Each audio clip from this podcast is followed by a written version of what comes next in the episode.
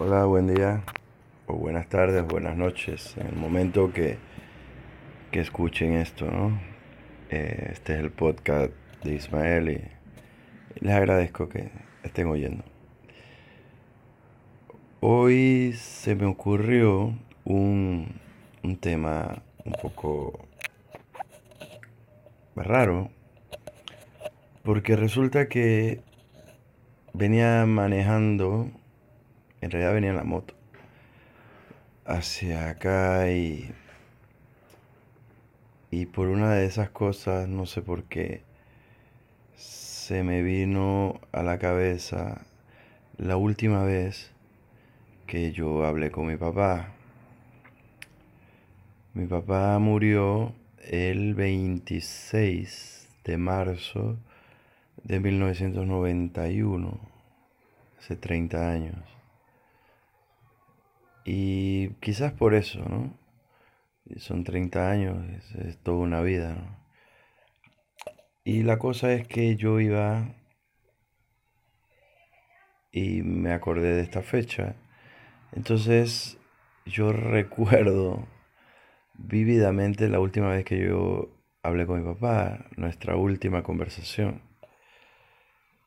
Y fue un domingo en la madrugada. Yo era un adolescente, yo tenía 17 años. Y agarré el carro, el único carro que teníamos en la casa, obviamente, era un Datsun 140J de 1979. Pueden buscarlo en Google y ahí se dan cuenta cómo eran los Datsun, que eran antes de Nissan en realidad era Nissan, Datsun, pero el nombrecito Datsun era el principal. Después me imagino que con la marca lo reinventó, entonces le pusieron ahora Nissan. Pues era un Datsun 140J. Mi papá siempre decía 140J porque también hay en Y. También hay, habían Datsun 140Y pero este era Datsun 140J. Era algo con el motor, cómo estaba el motor o algo así. Y bueno, eh, yo este carro me lo había llevado sin permiso el sábado en la noche. Yo quería ir a un evento que se llamaba, en ese tiempo se llamaba Jamboree, Jamboree 91, me acuerdo. Y me acuerdo que, que en ese año, cuando compraste vas el, el ticket para entrar, te regalaban una camiseta. Y la camiseta era negra y decía Jamboree con, con letras así como neón. Mm, estaba media bonita la, camiseta. Y entonces yo lo que hice fue que me llevé el carro porque yo quería lucir la camiseta. O sea que cosas adolescentes. O sea, quería ir a un lugar donde todo el mundo tuviéramos la misma camiseta y el lugar era en el centro de convenciones Atlapa y el 85% de las personas que estábamos ahí esa noche teníamos la camiseta puesta, o sea, se veía cool en algún grado en los 90, ¿no? La cosa fue que sí, me llevé el carro, fui a buscar a mis amigos, fuimos al Jamboree, nos quedamos, digo, yo tampoco era que amanecía en la calle, ¿no? Nos quedamos como hasta las 11 de la noche y después pues eh, todo esto muchachos y muchachas llevarlos para su casa porque yo hacía delivery de personas y después yo me fui para mi casa. Em, cabe, cabe resaltar que que el carro lo saqué apagado, o sea, para que no hiciera bulla. Le quité el freno y lo empujé un poco para prenderlo, para cuando lo prendieran no se dieran cuenta ni mi papá ni mi mamá.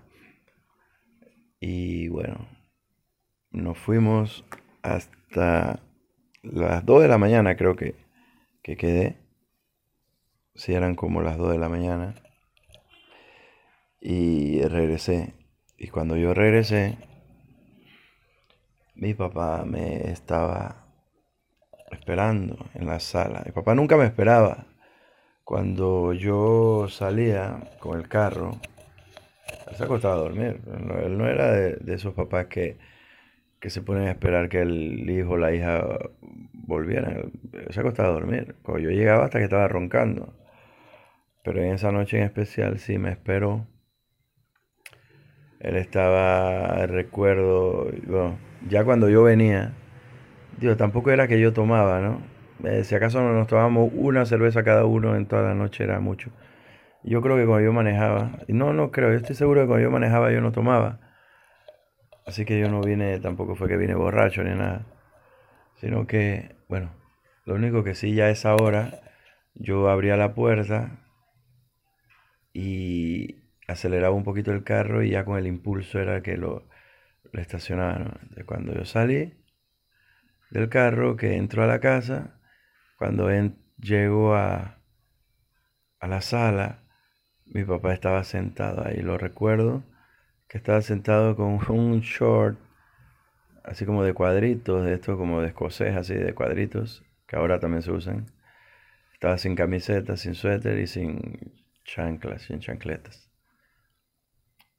Y él se me queda mirando. O sea, me miró, no con rabia ni nada, así, mirándome nada más, sin gesto. Y bueno, yo entré y ya yo sabía que venía la putiza, ¿no? La puteada, entonces yo traté de pasar por toda la sala en silencio hasta mi cuarto, esperando que el silencio no se rompiera, pero que va cuando di como dos, tres pasos, me dice que tú no piensas. Y yo, yo lo miré, ¿no? Entonces me dice, tú no sabes que yo estoy enfermo.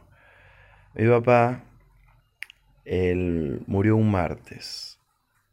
Él se comenzó a sentir mal el sábado. El sábado él tuvo fiebre. Él tuvo una fiebre y una tos. Luego él se fue a, al médico y mejoró algo. Mi papá no era una persona desenfermada, de hecho creo que fue la primera vez que vi a mi papá ir al médico fue esa vez, fue el sábado. Y él, él me dice, tú no piensas, tú no sabes que yo estoy enfermo. Entonces yo no le dije nada, ¿no? Pero lo pensé, yo, tú no estás enfermo, estás haciendo show, papeles o lo que sea.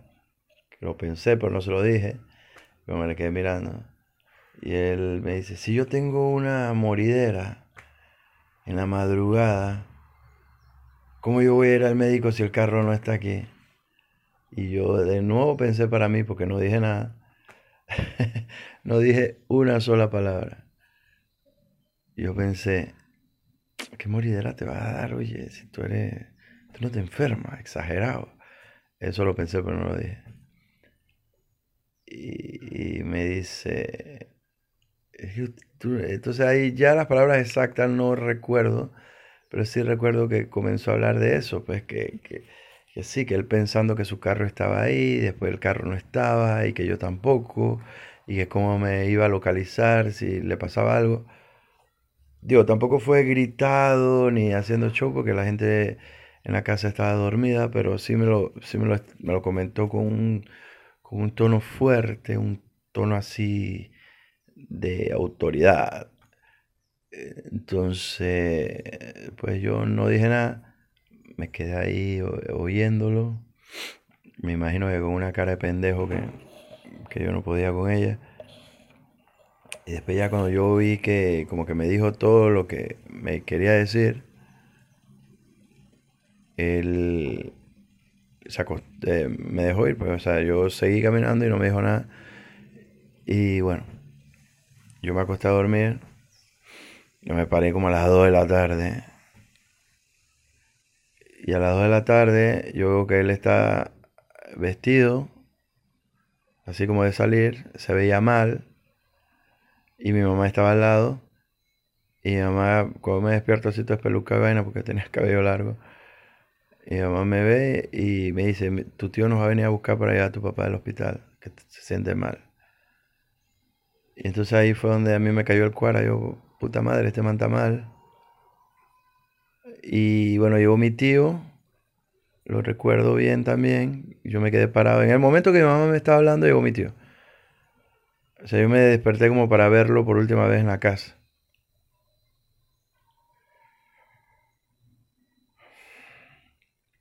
Y bueno, mi tío lo agarró por el brazo y él iba caminando así como mal. Él se agarró del marco de la puerta e hizo como una pausa. ¿Me entiendes? ¿Me entienden? Como si, como si me estuvieran viendo. es, es que yo siento que estoy conversando con alguien, por eso estoy aquí grabándome solo. Pero bueno, me entienden. él se agarró así, hizo como, como hizo un poquito de fuerza, como que espérate un momentito, no lo dijo, pero así se aguantó él mismo con el marco de la puerta. Como que no recuerdo si miró alrededor, pero sí recuerdo que hizo una pausa y después siguió caminando hacia el carro de mi tío. Eso fue el domingo. Eh, no supimos, bueno, fue al hospital y todo esto, no sé qué el seguro y después el, día siguiente, que ya era lunes, sí nos dijeron que, bueno, que mi papá estaba malo, que ya le había dado un infarto y que esperaban posiblemente le, le, diera otro y que las 48 horas eh, siguientes iban a ser iban a ser críticas y pues que si él salía de las 48 horas, pues podía vivir, pero que estaba, estaba malo, pues estaba malo. Y bueno, el martes por la noche falleció. Esta, lo, lo que les conté, lo del carro y las llegadas y todo eso, esa fue la última conversación que yo tuve con mi papá. O sea, el último tema fue el carro y que él se sentía mal. Pues eso, esa es una última conversación que, que tengo presente. Una última conversación de este tipo, pues. Pero no, no es la única última conversación, obviamente. Otra última conversación que yo tengo presente fue un compañero también de, de, la universidad. Ok, tuve que hacer una pausa porque siempre pasan cosas.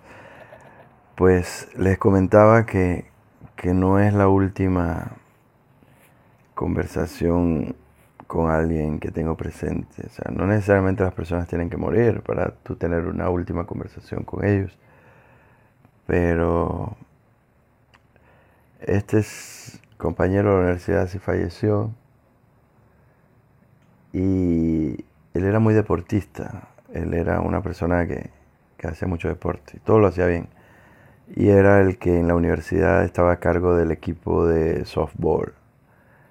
Y recuerdo una vez fuimos a jugar contra otra universidad y yo estaba, recuerdo, en primera base.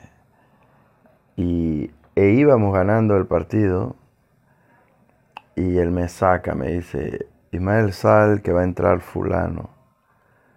Y yo había bateado, había apañado bien, o sea, yo todo lo había hecho bien.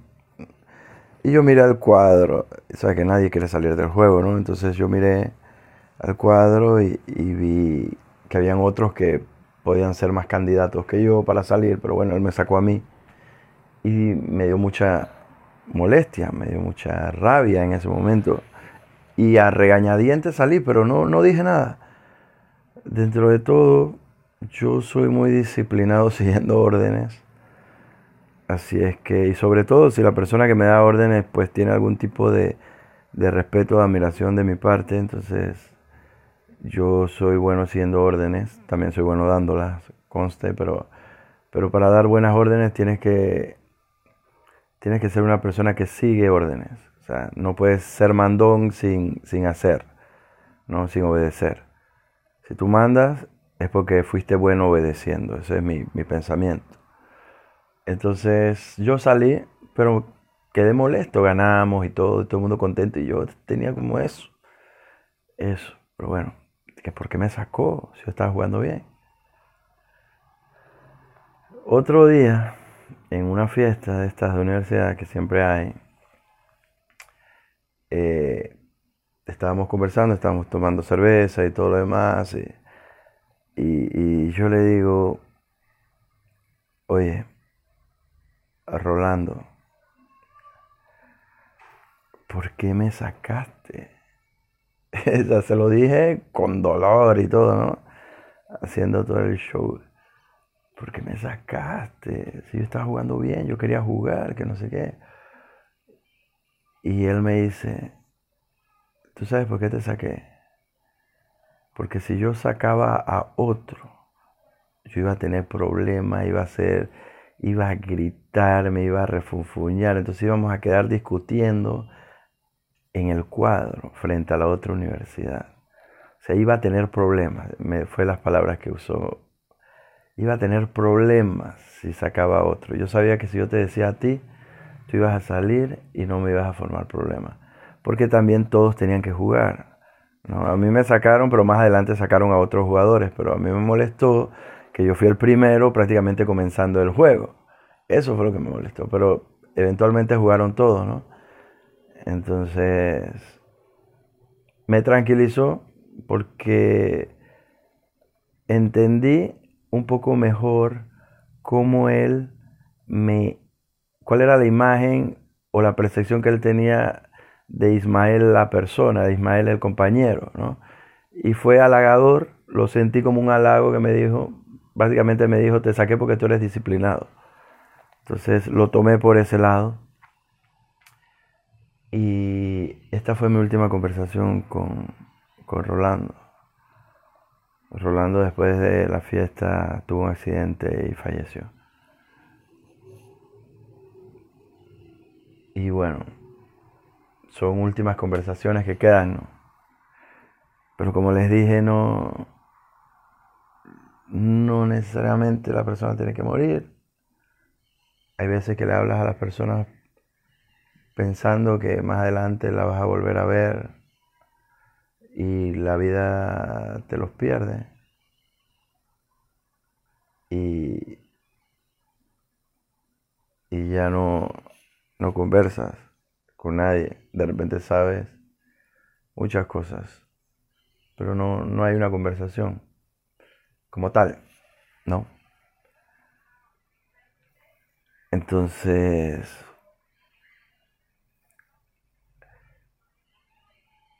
hay otro, otro, hay otro factor que es que cuando tú realmente te acostumbras a hablar con alguien, o sea, probablemente no las conversaciones más profundas, pero, pero sí, por ejemplo, tus amigos, que en un periodo de tu vida eran tu pilar, los veías todos los días y tal y cual, y después ya la vida te los lleva por otro lado y después sabes eventualmente de ellos y probablemente de repente tienen una conversación por ahí larga o semilarga y después ya no sabes más de ellos en periodos prolongados de tiempo también. Eso yo los considero no últimas conversaciones, pero sí conversaciones pendientes. Eh, y es así. Conversar es un intercambio de pensamientos, hechos, palabras. Yo les confieso, yo tengo un problema de comunicación. Yo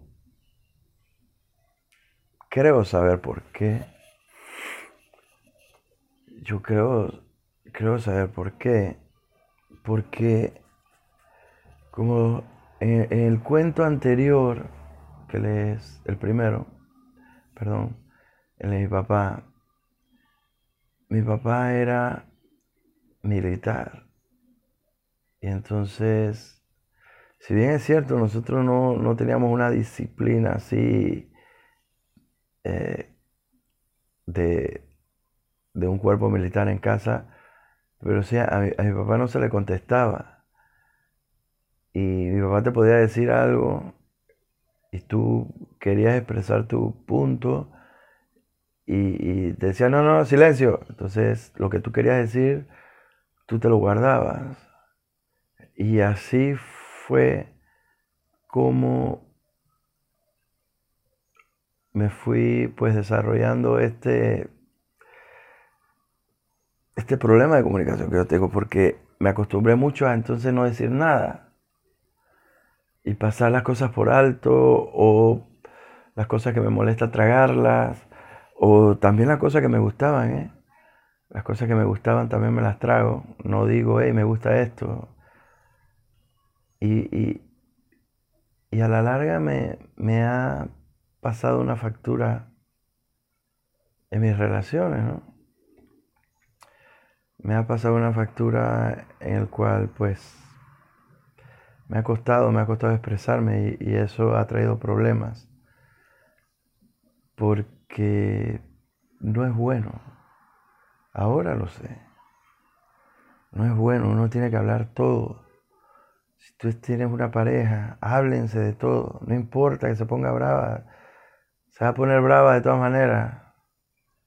Habla, dilo, no te lo calles. No es bueno, no es justo. Sobre todo eso, ¿no? No es justo. Y bien, creo que por el día de hoy, siendo este el, segundo podcast. Eh, espero que, que hayan llegado hasta acá, el minuto casi 22. Tengo unos cuentos. Eh, he descubierto que soy bueno contando historias, entonces hay unos cuentos que obviamente no son míos, pero me gustaría contárselos y bueno, probablemente hoy o uno de estos días, porque la verdad es que no sé cómo de hoy. Pero bueno, uno de estos días o el siguiente podcast, digámoslo así. El siguiente voy a contarles unas historias. Hasta luego y gracias por escuchar el podcast. Hasta luego.